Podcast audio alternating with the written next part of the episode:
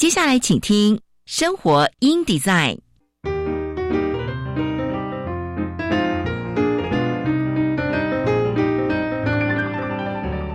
美好早晨，来一段爱智之旅吧！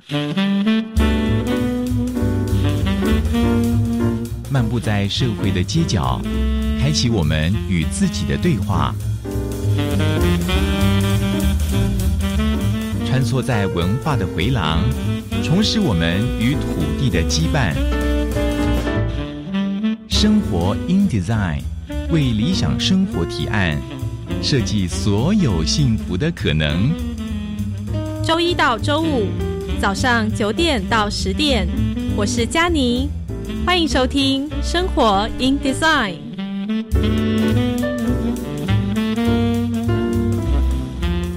各位听众朋友们，早安！欢迎收听《生活 in Design》，我是佳妮。今天呢，我们的礼拜四又来到了生活法律通的单元。今天呢，要来跟各位介绍关于公益信托。我们的政府呢，为了鼓励鼓励企业参与社会公益的服务，所以呃会给予这个节税的奖励。那很多的企业就会透过公益信托的方式哦来做公益。那我们在一零八年的时候，其实曾经有邀请到法务部法律事务司来到节目当中介绍信托的概念以及运用。当时有稍微的提到，那在今年四月份的时候呢，行政院院会也刚刚通过了法务部研拟的信托法部分条文的修正草案。草案呢，针对现行的公益信托制度有还蛮大幅度的修正哦。那究竟修法的原因是什么？哦，希望能够解决现在哦现金公益信托出现的哪些问题？我们今天将会邀请到法务部法律事务司的黄王玉科长来跟大家谈谈目前公益信托的修正方向。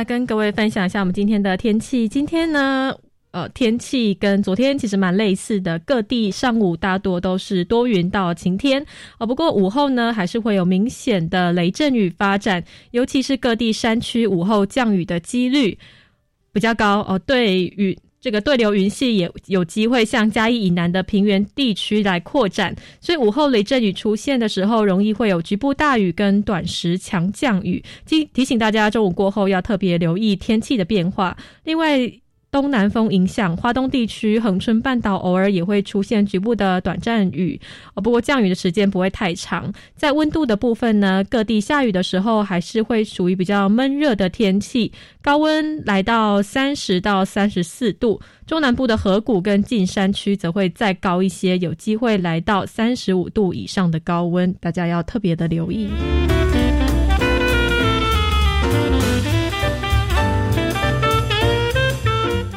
另外跟大家分享一下，我们的法务部调查局为了提升国民意识，让民众了解维护国家安全的重要性，所以举办了国家安全拍出影响力的百万微电影征件活动，收件日期呢一直到九月六号为止。片长三到十分钟，用实拍或是动画或纪录片都可以。总奖金有高达新台币一百一十万元哦哦，所以有兴趣的听众朋友们都可以到调查局的脸书“全民保放去”的粉丝专业来搜寻到相关的这个活动内容。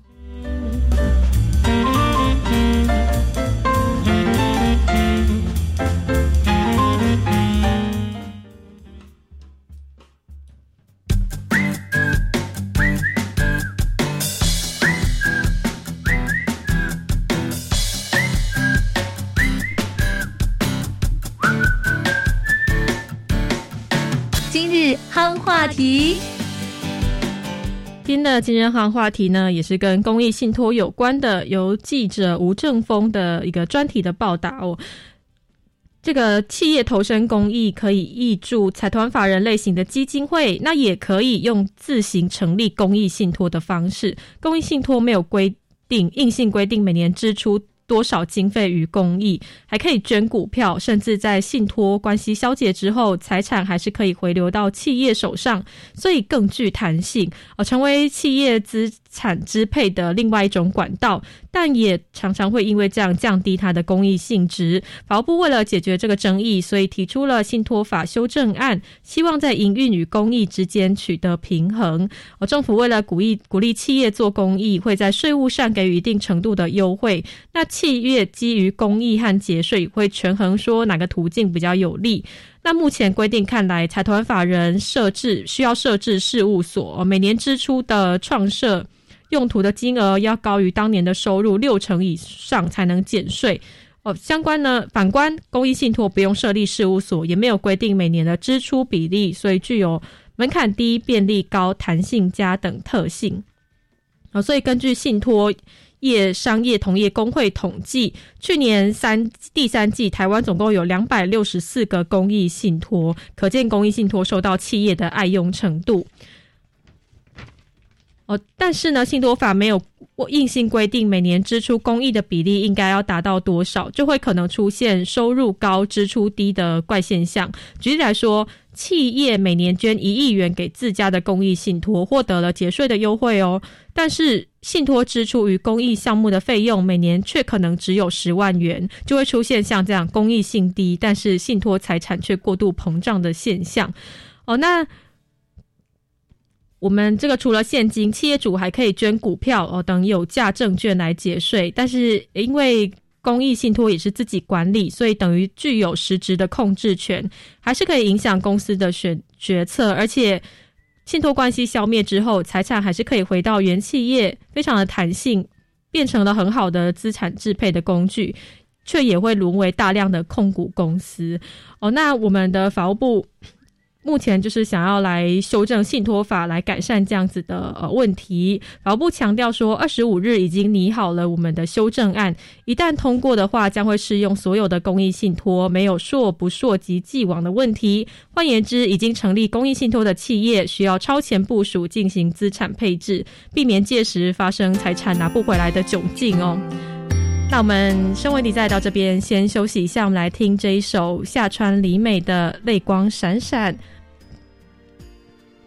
歌曲之后，马上回到我们的生活法律通单元。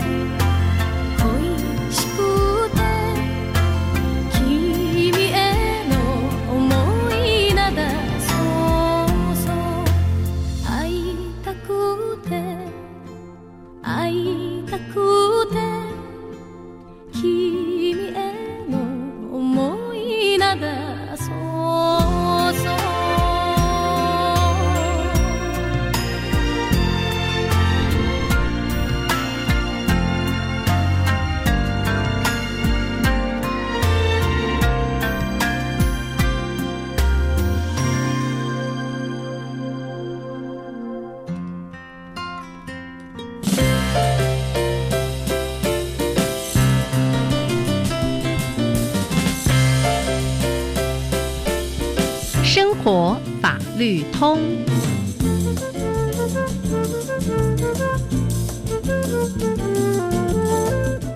回到生活问题在生活法律通这个单元呢，是我们生活问题在跟司法院以及法务部一起合作的单元哦。今天呢，要来跟各位聊聊什么是公益信托，尤其是在今年四月份的时候，行政院院会刚刚通过了法务部研拟的信托法部分条文修正草案。针对现行的公益信托制度有大幅度的修正哦，那修正的原因是什么呢？我们今天呢将会邀请到法务部法律事务司的华王玉科长来跟大家谈谈我们目前公益信托的修正方向。那我们先请我们的黄科长跟大家打声招呼。黄科长您好，呃，徐主持人，各位听众大家好。啊，黄科长，我们想要来聊一聊关于最近哦，在四月的时候有提出了这样子的一个草案的修正方向哦，可不可以先请黄科长跟我们简单的来复习一下什么是公益信托？好的，信托是一种为他人利益管理财产、以信赖为基础的法律关系。那在信托的基本架构下呢，会有委托人、受托人及受益人的三方关系。由委托人将自己的财产，它可能是现金或不动产，那移转给受托人，再由受托人依照委托人想要实现的目的，为受益人利益管理或处分该信托财产。那如果信托关系是为了特定个人的利益而存在，例如投资管理或照顾家属的经济生活等，这种信托称之为私益信托。嗯，那如果是为了促进一般公众的利益，例如说，例如说文化发展啦、科学研究、学术交流、环境保护、辅助弱势等目的而成立的信托，这就叫公益信托。嗯，简单来说，委托人为了实现公益的目的，将自己的财产移转给受托人，由受托人从事符合公益目的的活动，这样的法律关系就叫做公益信托。嗯。哦，所以其实主要的哦信托有分为两种，一个是私益的信托，一个是公益的信托，就是根据这个他们的目的不同而而有分别。那所以这个公益信托，它是由委托人委托委托给受托人来让他们代为管理的意思吗？是的，是的。嗯，哦，所以这样子的方式呢，其实就可以让我们的企业可以来。等于是达到说，哎，有从事这个社会公益服务的一个目的。没错。嗯，那想要请问一下黄科长，我们实际上有可不可以给给我们举一些例子？比如说有哪些的公益信托啊？呃，目前呃，根据现在的统计，大概目前市面上的公益信托大概有将近两百七十家左右。嗯，是。那大部分的公益信托类型，主要是在做社会福利。以及也就是以慈善目的，譬如说他们成立的呃，可能成立的公益信托，他们的呃信托事务主要是说在资助一些呃贫困家庭或是弱势族群，嗯，可能定期给付一些呃生活救助金或是一些贫困学生的奖助学金。那目前实务上是以这个为居多。哦，是哦，所以主要这个公益信托的目的都是在呃扶助弱势哦为主。那而且刚刚这个黄科长有提到，公益信托在台湾就有两百七十左右多呃加几几这么多家的公益信托，所以其实它是一个蛮庞大的数量。啊，是的，没错。那关于说这个企业做公益这件事情啊，其实我们一般民众比较常会想到是财团法人。那想要请问一下黄科长，我们的公益信托跟财团法人是不同的吗？呃，是的，呃，这部分呢，其实公益信托跟财团法人都其实都是民众为了进行公益活动，自愿将自己的财产拿出来，那经过主管机关许可后而成立的，嗯，它都是民间参与公益的重要途径。不过两者之间还是有很多不一样的地方。那首先是设立程序的不同，公益信托跟财团法人，它都要经过主管机关的许可。不过，财团法人呢，它还需要另外向法院办理法人登记，嗯，也因此，财团法人它是具有一个独立的法人格，它可以单独作为财产的归属主体，那以自己的名义对外为法律行为。但是，公益信托它是由委托人将财产移转给现已现在已经存在的受托人名下，由受托人去依照公益信托的目的去执行。那由于这公益信托它不不需要另外去办理法人登记，所以在设立的程序上会比较较这个财团法人为简便。嗯，那其次是存续期间跟规模的不同。那财团法人它是采取法人的形式，所以原则上是以永续经营为原则。嗯，为了长久经营，所以会有最低财产总额的限制。而公益信托就没有存续期间的限制，一定期间或者是永续经营都可以。也因此，成立公益信托的金额大小都可以。那最后是组织以及维运成本的不同。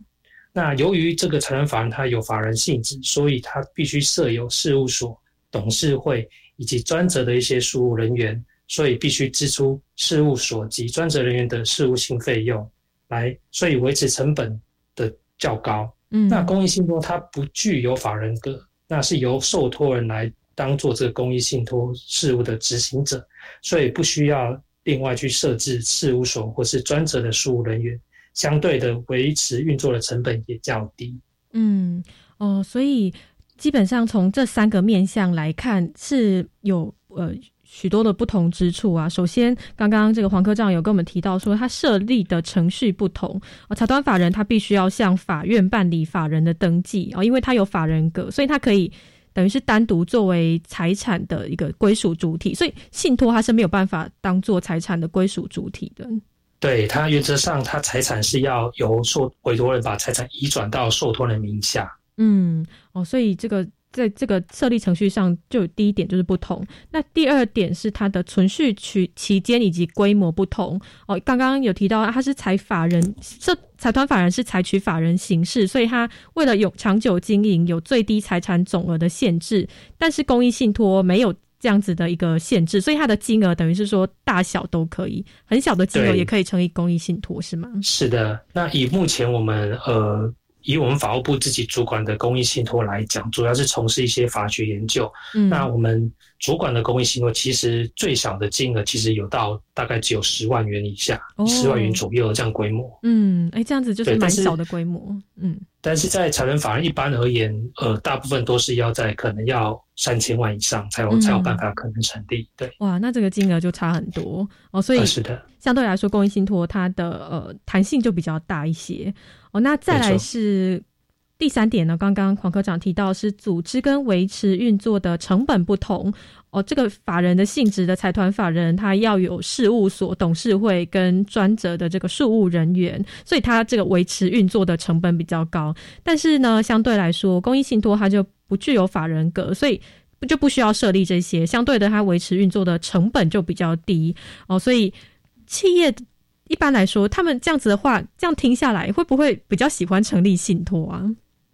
对，所以呃，从这三三点来看的话，确实公益信托相较于财团法人，它有很多的优点。嗯，那不过呃，财团法人它它它也有它的优势啦，因为毕竟如果它有专责的这个事务人员以及事务所，如果如果你从事的公益事务它是比较复杂的，比如说要举办一些活动的，那可能要有相关的或呃场所啦，或是相关的筹设人员的话，它就是比较适合从。以这个成人法人去出发，但是如果你只是单纯像我刚才讲，就如果你只是呃做一些金额的捐助、讲助学金的捐助，那他的事务比较单纯，那这时候的话，或许用利用公益信托是比较好的方式。嗯，哦，所以其实是根据这个企业他所想要的目的不一样。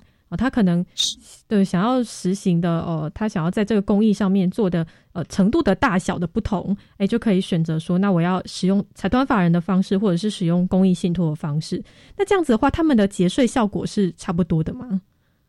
呃，节税效果上，其实大部分来讲是呃相当一致的，但是有一些小部分的呃差异。那现在呃，财政部也有在考虑，在做一些相关的调整和修正。嗯，哦，这是比较细节的部分。对对对对，整体其实是效果是差不多的。差不多，那就是看他们的目的需求，看他们是想要什么样的方式。是的。可以来自己做一个选择哦。那我们哦，先到这边，我们生活迪再到这边，我们先简单的介绍关于什么是公益信托，以及公益信托跟财团法人的差别在哪里。那我们呢休息一下，我们先来听一首歌。等到歌曲回来之后呢，再继续请这个王王。黄王玉科长来继续跟我们分享关于目前这个修法的实际上的这个详细的呃过程，再请科长来帮我们做一个分享哦。那我们先休息一下，听这一首绿洲合唱团的《Don't Look Back in Anger》，我们来呃听这首歌，休息一下。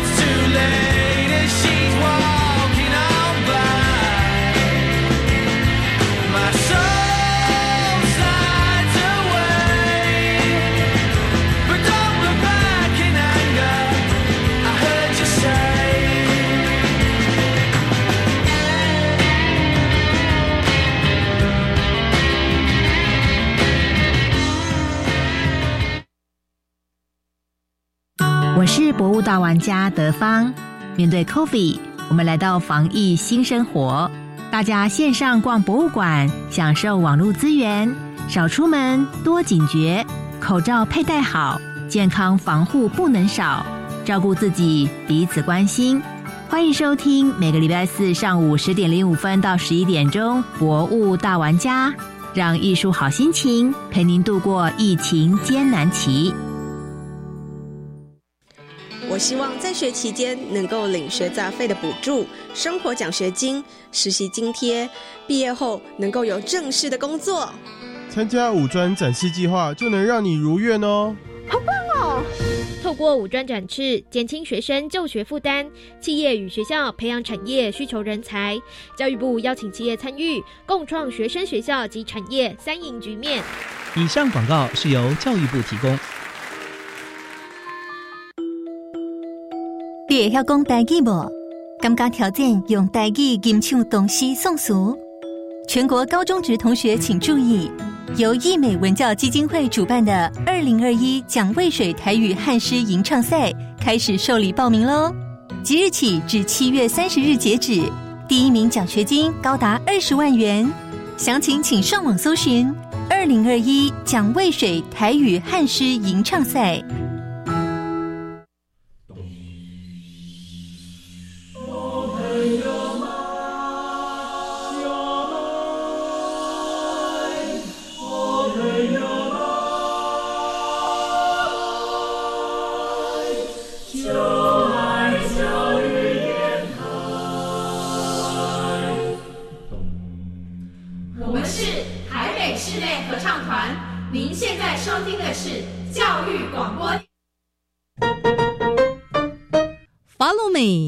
go bilingual。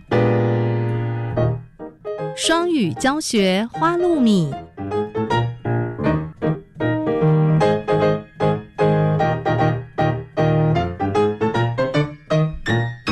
Hi everyone, I'm Neil.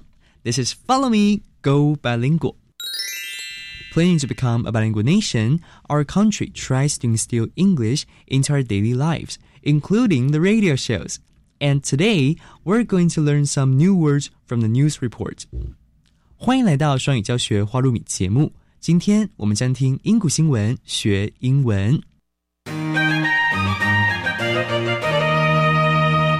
去年受到新冠肺炎疫情的影响，许多商业受挫。不过，您知道吗？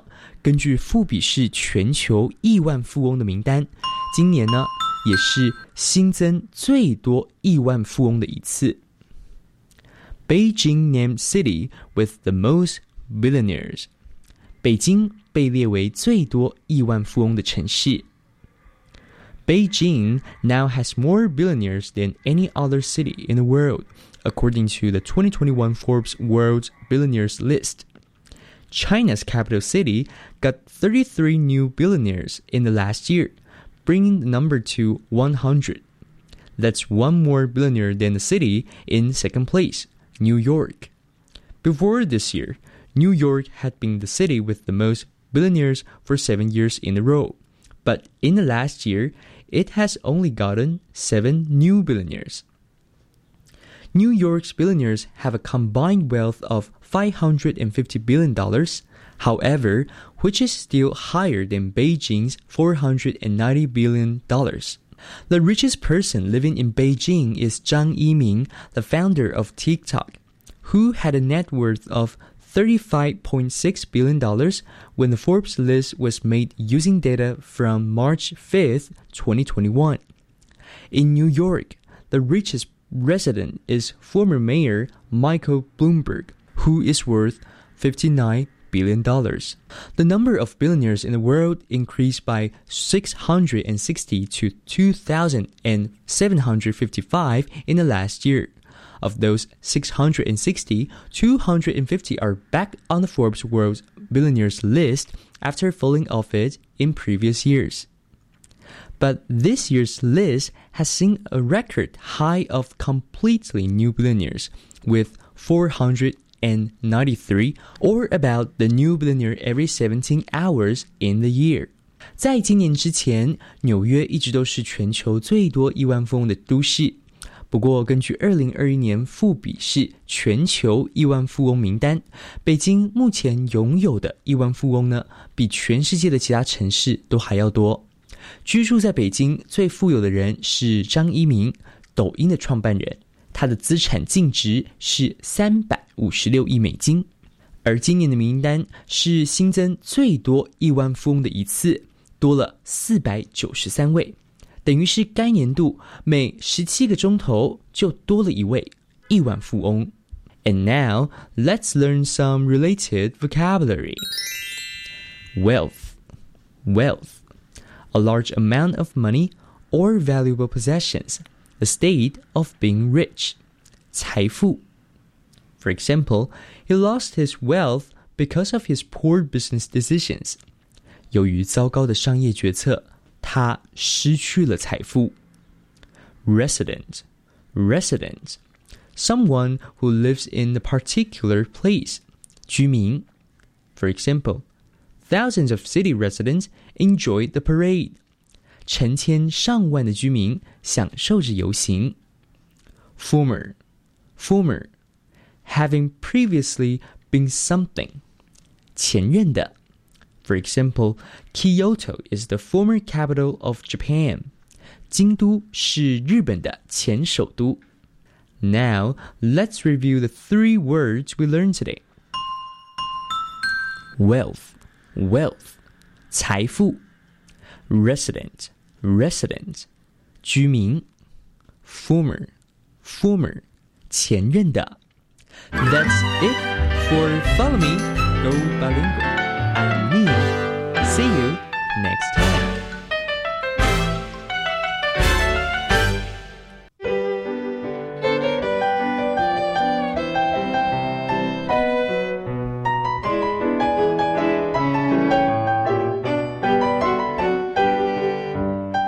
欢迎回到生活 in design 生活法律通。今天呢，要来跟各位聊聊关于公益信托。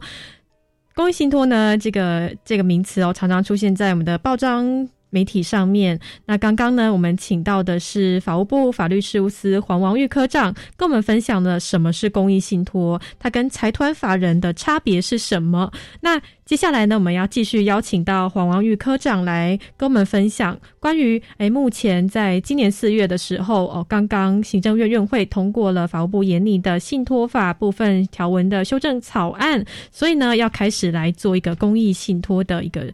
法律上面的修正哦，那今天呢就要来请黄科长继续谈谈公益信托的修正方向。那我们先请黄科长跟我们打声招呼，科长您好。呃，徐主持人，各位听众，大家好。好，科长，我们刚刚已经介绍了什么是公益信托，那接下来呢，我们要来聊聊这次的修法，主要其实是想要解决哪些呃公益信托的问题？呃，是。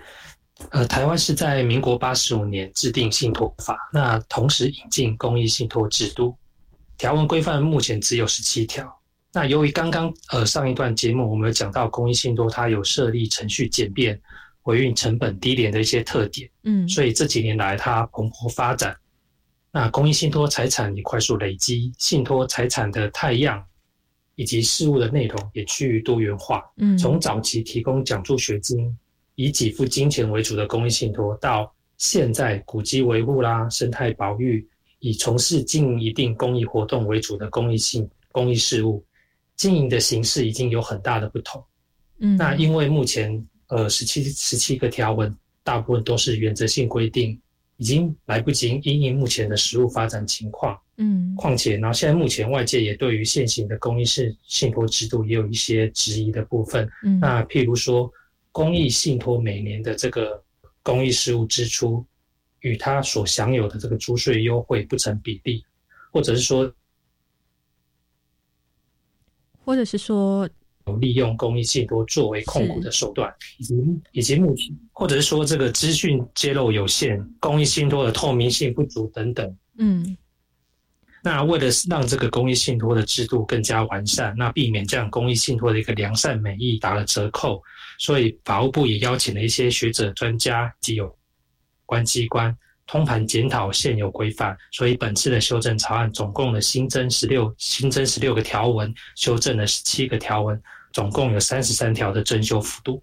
哦，所以其实这一次的修正草案修改的幅度还蛮大的，新增了十六条的条文。然后修正了十七条，是的，所以总共有三十三条的增修幅度。哦刚刚这个黄科长有跟我们提到说，其实目前就是因为在八十五年的时候就已经制定信托法，引进公益信托制度，但是呢，最近因为近年来的蓬勃发展哦，所以各式各样的这个多元化的。呃，样态跟事物的内容也出现哦。过去可能只是提供讲座学金而已，但是现在啊，包含到古迹维护哦，甚至是生态保育哦相关的等等的越来越多元的公益活动哦，也会用这个公益信托的方式。所以过去的条文比较是原则性的规定的话，就比较没有办法来应付现在的这个蓬勃的食物的发展哦。那另外，刚刚黄科长有特别提到说，其实公益信托目前的制度，外界也有一些。不了解或者是质疑的地方哦，例如说，刚刚第一点，黄科长提到说，公益信托的年度公益事务的支出跟他所享有的租税优惠不成比例，这个是什么意思啊？呃，就是呃，因为公益信托它是以公益为目的成立的信托，所以目前我们国内的一些税捐呃规定有提供公益信托相关的一些税负优惠。嗯，那因为呃，应该前几年报章媒体杂志有报道说，呃，有一些公益信托它的规模很大，可能呃资产达到数亿元之多，可是它每年从事的这个公益的支出其实很少，相对于公益它的资产来讲比例占很低，但是它可以却享有一些租税上的优惠。那它的公益支出呢，跟它每年的享有租税优惠，两者是显然是有不成比例的情况。嗯，所以外界曾经有质疑说，是不是有利用这种呃公益信托来规避税捐的这个疑虑？嗯，哦，等于是说他投入了蛮多的钱在公益信托，但他实际上支出给公益的部分是比例比较低的，是这个意思吗？是的。哦，所以这样子的话，因为他因为他投入了很多的钱，所以等于是他投入的钱可以拿来当做他的租税优惠。对，就是因为我们他公益信托，它呃目前的税捐规定对公益，比如说你呃企业或是个人，他我每年把一笔钱拿出来捐出公益，他可能在所得税啦或是营业税上，他会有一相关的减免的优惠，减免的这个优惠。那对对对，那捐出来以后，呃，如果没有把它马上。用在公益活动上面，那外界就会质疑说：那你这笔钱只是放在公益信托里面啊？那大家都看不到它到底做什么用？嗯，那每年支出的公益活动其实比例占整个资产规模比例很小。嗯，那所以外界就会觉得说：哎，这个部分你既然享有注税优惠，可是你每年拿出来的公益活动，呃的能量这么少，嗯，那外界就会觉得说是不是有规避税捐的问题？嗯，对，等于是利用这个手段来。变成规避税捐的这个目的哦，所以他在支出支出方面，其实过去的法律上面是没有特别规定说一定要支出多少比例，是吗？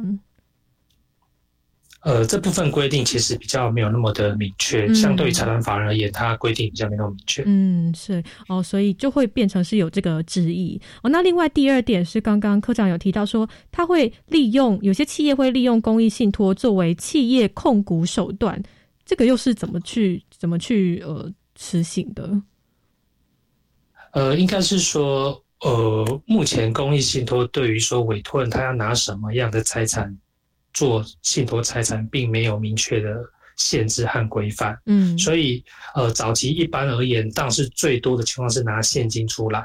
对。那不过目前呃这几年来，有一些大企业者，他可能。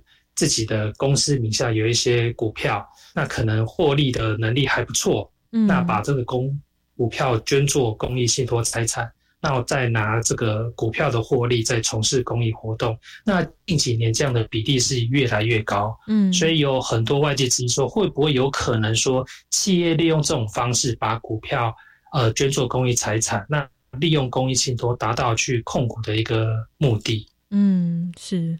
哦，所以就是因为公益信托它没有限制说一定要捐现金或者是股票，这这个都都是可以的。对对对，所以就变成说，它可能就会成为是诶企业用来控股的一个手段之一。哦，那另外第三点，刚刚科长提到的是资讯的揭露有限，所以会有这个透明性不足的问题。哦，那这个部分呢，我们。等一下呢，就会再来跟各位介绍说，诶，为什么会有这样子的问题？所以目前的修正草案虽然还没有通过，但是呃，我们目前针对这些问题的这个修正方向，可不可以跟我们听众朋友们来做一个分享？呃，是的，呃，目前草案的修正方向大致可以从几个部分来看。那第一个。部分是公益信托的主管机关，那草案把公益信托的主管机关明定是中央目的事业主管机关。那另外，中央目的事业机主管机关也可以在符合一定的条件下，将设立许可及监督事项委办给直辖市或县市政府。那第二点是针对公益信托的设立许可要件及程序，草案把这个公益信托设立时的财产类型啊。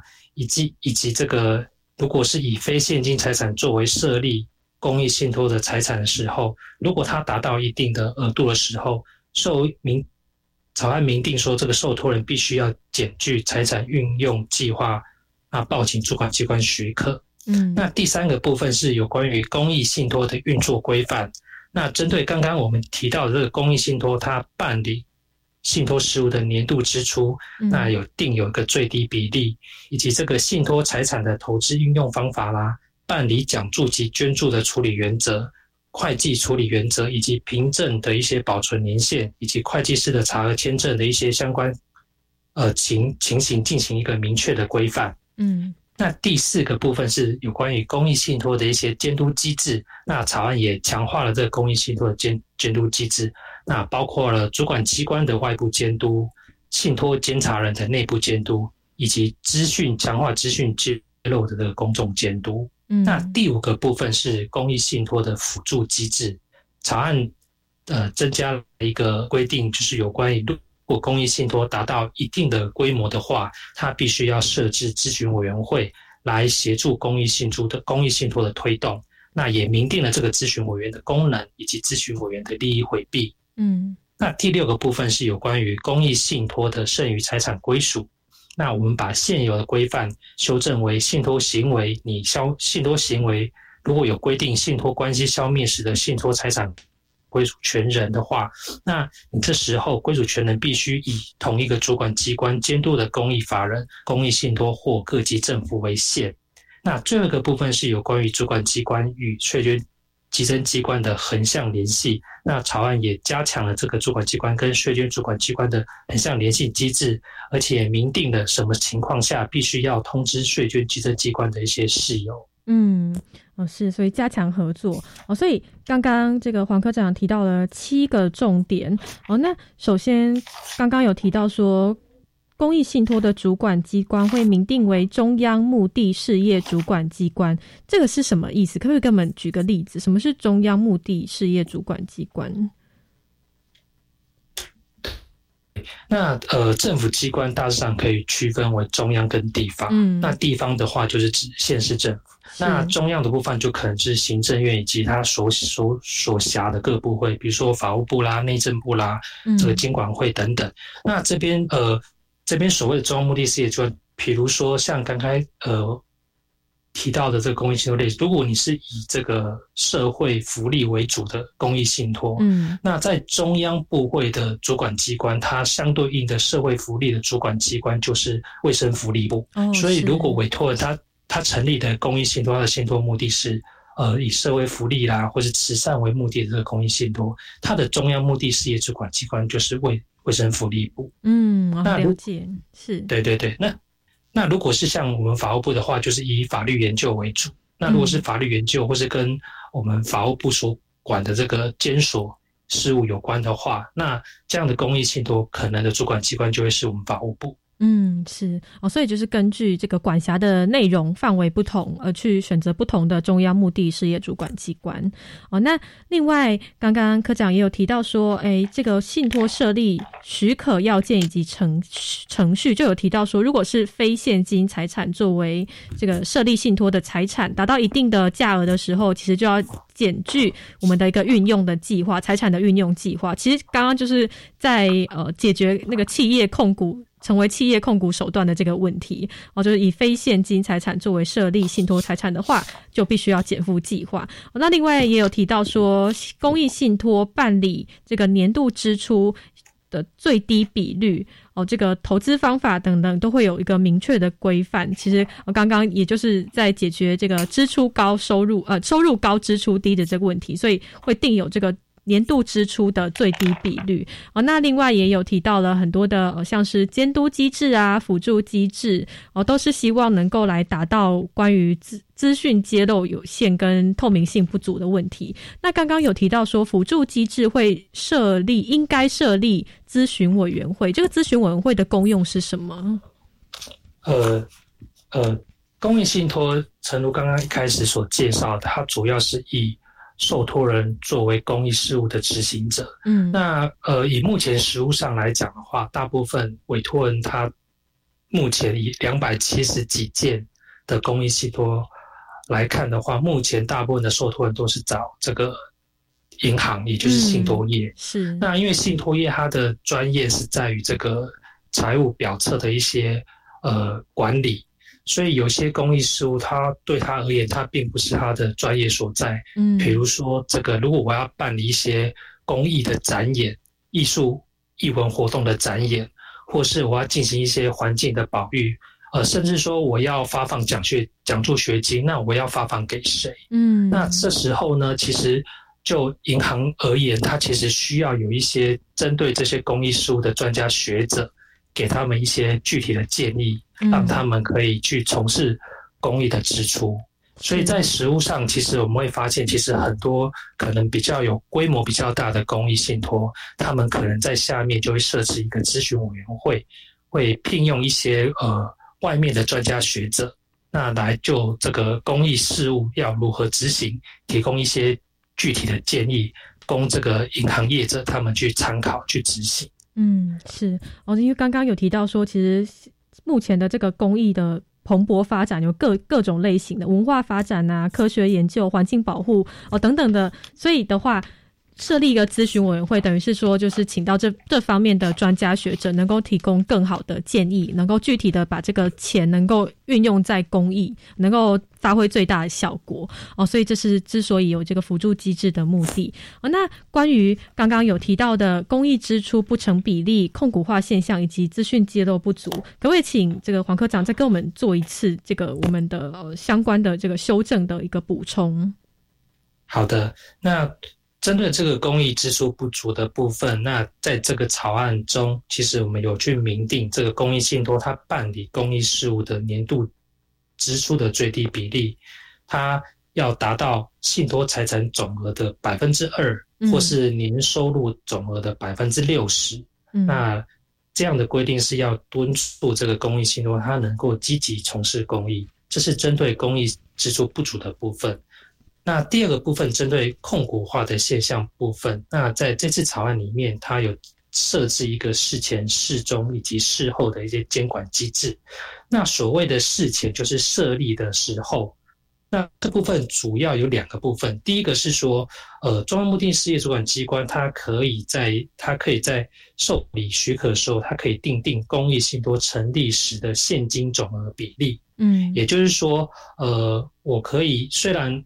呃，我我主管机关可以横着它主主管公益信托的性质去定，比如说我可以定说，哎，呃，你必须现金必须最低要最少要一百万，嗯，那因为现金其实它是最最容易呃实现公益的，那非现金的话才会有一些变现的问题，所以现金而言，对于公益活动其实是最。最有帮助的，所以主管机关它可以去定一个最低的比例。那另外一个部分是说，如果呃公益信托是用现金以外的财产来作为信托财产的话，那这时候因为呃非现金财产它不比现金，它有变现性的问题，所以这时候原则上如果你的比例达到一定的额度的话，你必须要减去一个财产运用计划，跟主管机关说明。你未来成立以后，你要怎么利用这些非现金财产投注于公益？嗯，那这个是针对事前的部分。那事中的部分是，如果你公益信托已经成立的，那受托人在存续当中接受非现金的财产，那也达到一定的金额的话，那这时候你也是必须要减去这个相关的这个财产运用计划，跟主管机关说明未来你要如何运用这些捐赠财产。那最第二个部分是说，在存续当中，呃，受托人你对于单一公司的持股比例不可以超过该公司的资本百分之五，嗯，而且不可以去购买委托人或主要捐赠人以及他的关系企业的股票，那去避免控股化的情势发生。嗯，那最后第三个部分是事后监管机制。那呃，草案去规定，公益信托关系消灭后，他的财产。只可以归属于公益法人、公益信托或各级产各级政府，并不可以去回到呃委托人本身。嗯，那这是主要的这个事前、事中、事后的监管机制。那最后针对这个资讯揭露的部分，草案在这边明定的这个公益信托必须将信托行为的相关证明文件，比如信托契约书啦、遗嘱的这个呃内容啊，或者说经过目的事业主管机关备查的一些书表。书类表册，譬如信托报告书啦、财财务表册以及捐补助的一些名册清单，那这些都必须在未来都必须在公开在资讯网络上面，以以帮助这个公公众进行监督。嗯，是哦，所以关于这个外界所关切的问题，刚刚黄科长都跟我们解释的非常的清楚了。那想要请问一下，目前草案的进度为何？目前的草案是呃，在四月份的时候，行政院已经通过，那也在同一天送到立法院审议。嗯，那立法院目前已经交由这个司法及法制委员会进行排审。是，那未来可能我们就是要看未来立法院的这个。呃，审查进度，嗯，是哦，所以我们民众的话也是可以去了解草案条文的具体内容吗？是的，那呃，行政院会他通过的这个草案呢，相关的修正说明啊，以及一些调整条条文对照表以及修正重点，都可以来呃，我们法务部有个全球资讯网，那最新消息下面都有相关的介绍和说明。嗯，哦，所以呢，其实这目的都是希望说，大家可以更了解什么是公益信托。那修法的目的也是希望说，真正都能够把这些钱哦，这些哦资产都能够运用在公益上面哦，都能够真正的来达到。企业也参与社会公益服务的一个目的哦，所以这是我们之之所以修法的原因。那今天呢，非常谢谢我们的法务部法律事务司的黄王玉科长来到我们的节目跟我们连线做分享哦，谢谢黄科长，谢谢主持人，好，科长拜拜，拜拜。我们的生活法律通今天到这边告一个段落，感谢各位听众朋友们的收听，我是佳妮，我们明天见喽，拜拜。